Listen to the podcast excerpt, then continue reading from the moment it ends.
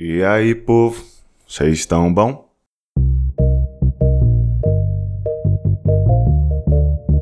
Eu sou o Beto Patux e hoje, nesse dia 15 de agosto de 2020, eu quero trocar um dedinho de prosa com vocês. Quero falar sobre um episódio que a gente pode chamar de Caso Romero Brito e o Coração Quebrado. Se você não estava em outro planeta, você deve ter visto que essa semana teve um episódio onde uma jovem espanhola, que eu não sei o nome infelizmente, proprietária de um restaurante de comida típica espanhola lá em Miami, ela simplesmente ela ganhou uma peça produzida pelo Romero Brito, num valor estimado de 26 mil reais.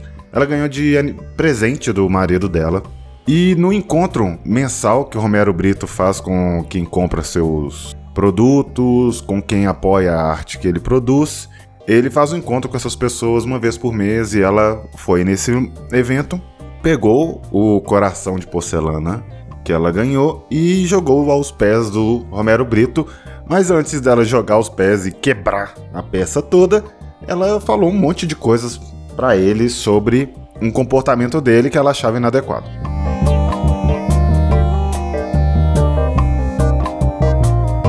Isso que eu narrei para vocês é um resumo do episódio. Agora eu quero discutir com vocês duas pautas sobre esse episódio em si, tá? Primeiro é que levantaram uma questão se ela podia ou não fazer isso. Se não era desrespeitoso, se ela tem o direito de fazer isso ou não. E eu vou dar um spoiler aqui para vocês do debate, mas ela pode. E por que, que ela pode?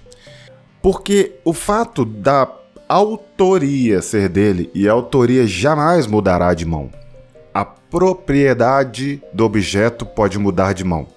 Quando você compra um objeto, você adquire a, a, propriedade. Autoridade é ótimo.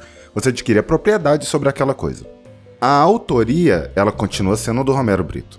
A posse e o direito de uso foi ele vendeu para outra pessoa. Quando você vende um quadro, quando você vende uma, uma estátua, quando você vende um banco, você está transferindo para o outro a propriedade daquele objeto. E é o que aquilo era. É um coração de porcelana com um monte de tinta com a assinatura do Romero Brito. É isso que era. E ela pode fazer o que ela quiser. Ela pagou por aquilo. Que seja o marido pagou, mas deu para ela, o objeto é dela, a propriedade dela, ela faz o que ela quiser. E ela quis quebrar ele nos pés do artista. E ponto final. Eu não vou trazer à tona a discussão se o que Romero Brito faz é arte ou não, até porque eu não sou ninguém para definir o que é ou não é arte. Ele faz aquilo que ele faz, ele vende e tem gente que paga caro. Ponto.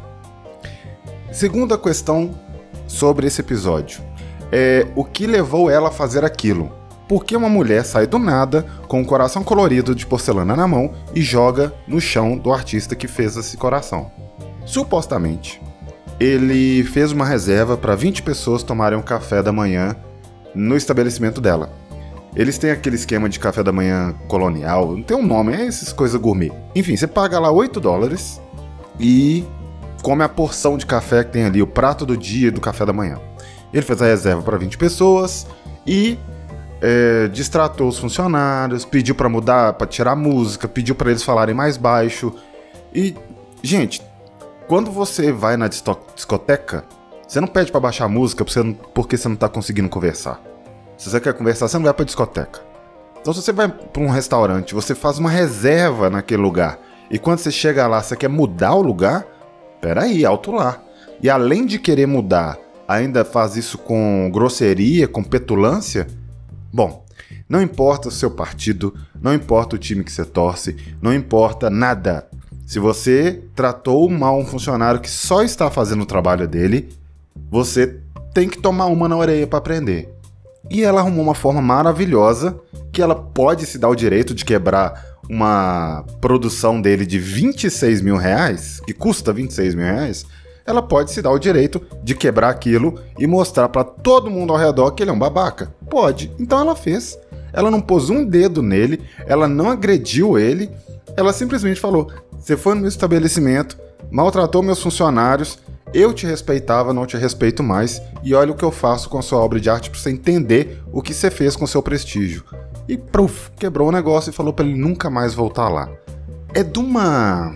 É um tapa de luva tão, tão gostoso que ela fez que é claro que o fato dele ser um bolsomínio aumenta o meu prazer nesse episódio? Claro que aumenta. É, não importa. Ele tinha que tomar uma dessa, tinha. Existem outros episódios no histórico dele de tratar mal as pessoas, de soberba pura. Assim, esse não é o primeiro episódio.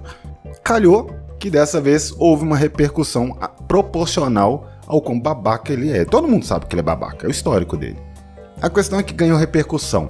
E aí eu trago o terceiro tema do dia, que é todo mundo ganhou com essa história. É, ele ganhou, o nome dele voltou a ser assunto. O que ele produz voltou a ser assunto. É, ela ganhou repercussão, o restaurante dela ganhou repercussão. É, com certeza, se algum brasileiro mora em Miami e não tem muito carinho pelo Romero, ele vai querer conhecer o restaurante dela. Enfim, essas eram as discussões que eu queria trazer para hoje. Deixo então vocês com três perguntas. A primeira é: como você se sentiria no lugar dele? O que você pensaria se estivesse no lugar dele? A segunda pergunta é: você faria o mesmo que ela? Você, como proprietário do estabelecimento, pelos seus empregados, para meio que dar uma resposta ao trato que seus empregados receberam, pegaria uma obra de 26 mil, um objeto que vale 26 mil, e quebraria na frente do artista que o fez só para ele entender que ele fez merda? Você faria isso? E a terceira e última pergunta é: já está seguindo o Vocês Tão Bom no Instagram? Vocês Tão Bom tá no Instagram, onde a gente divulga os episódios à medida que eles vão saindo e onde a gente interage também. Né? Por hoje é só. Eu sou Beto Atux. Hoje é dia 15 de agosto de 2020. Fiquem bem, lavem as mãos, usem máscara. Se puderem, fiquem em casa. Beijo no coração de vocês. Até!